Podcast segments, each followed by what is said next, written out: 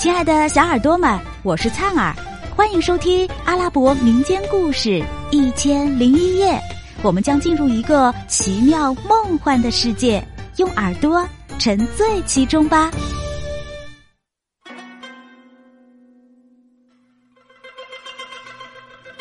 太子瞻控制不了情感，内心狂跳不已。眼看他们越游越远，已经到了池塘中央，他才跳出来，飞快的跑到池塘边。他把那个三妹的羽毛衣服拿在手里，然后走到他们面前。三姐妹转过头来，看见太子瞻，吃惊不小，吓得直哆嗦，赶忙把身体藏在水中，慢慢的游了回去。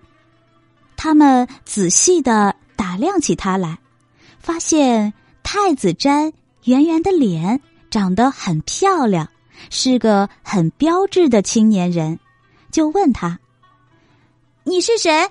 你为什么来到这里？为什么拿三妹的衣服？”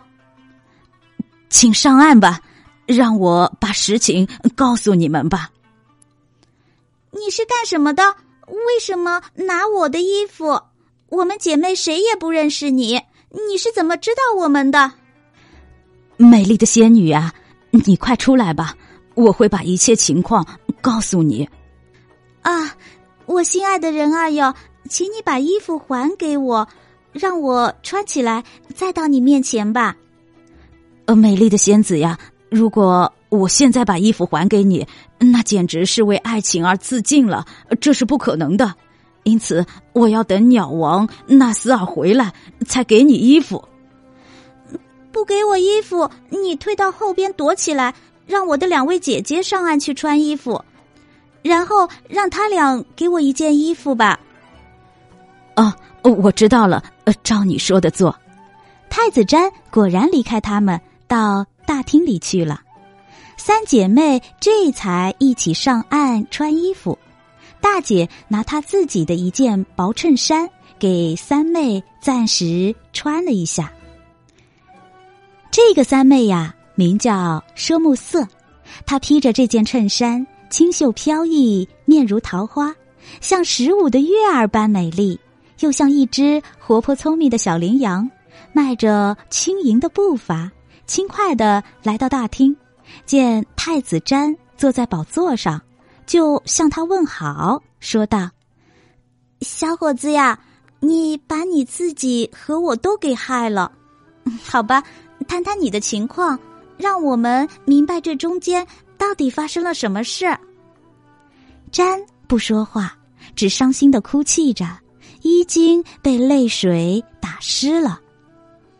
舍木色知道他爱自己，就主动的靠近他。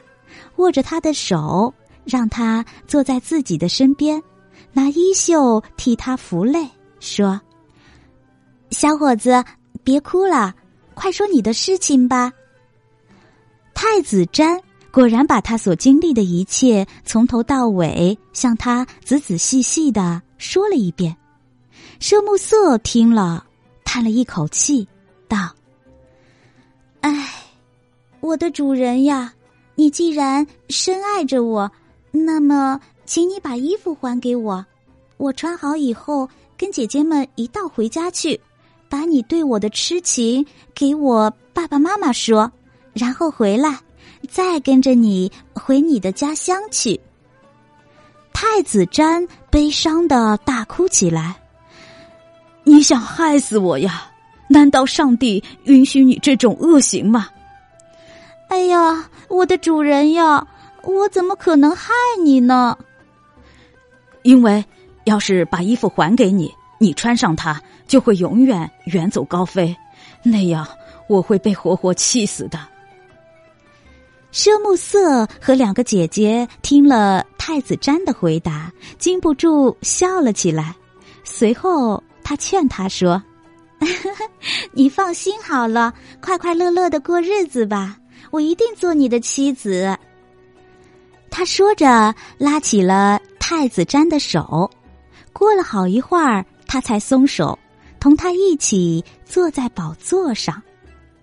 这时候，奢木色的大姐站了起来，飞快的跑到花园里，从树上摘些水果，从花坛里采一束芬芳的花儿，摆在太子瞻和奢木色的面前。于是，三姐妹和太子瞻做成圆圈玩耍嬉戏着，快乐的如同饮了醇香美酒。在奢木色眼中，太子瞻更加的英俊漂亮了。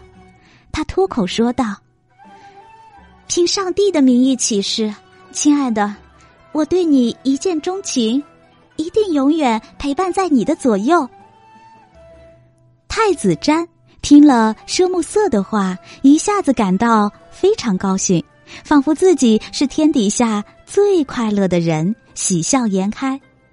他们正玩得兴致勃勃的时候，老头纳斯尔接见白鸟回来了。他们站起来迎接问候他，吻他的手。他带着笑容表示欢迎他们，说：“哈哈，坐吧，坐吧。”接着他对奢木色说：“这个小伙子非常爱你，我以上帝的名义。”对你起誓，你应该敬慕他，跟他结婚，因为他是卡皮勒王国的王子，统治着广阔的地界呐。是的，服从您的命令。奢木色十分恭敬的站在老头面前，吻他的手，表示愿意听取他的建议。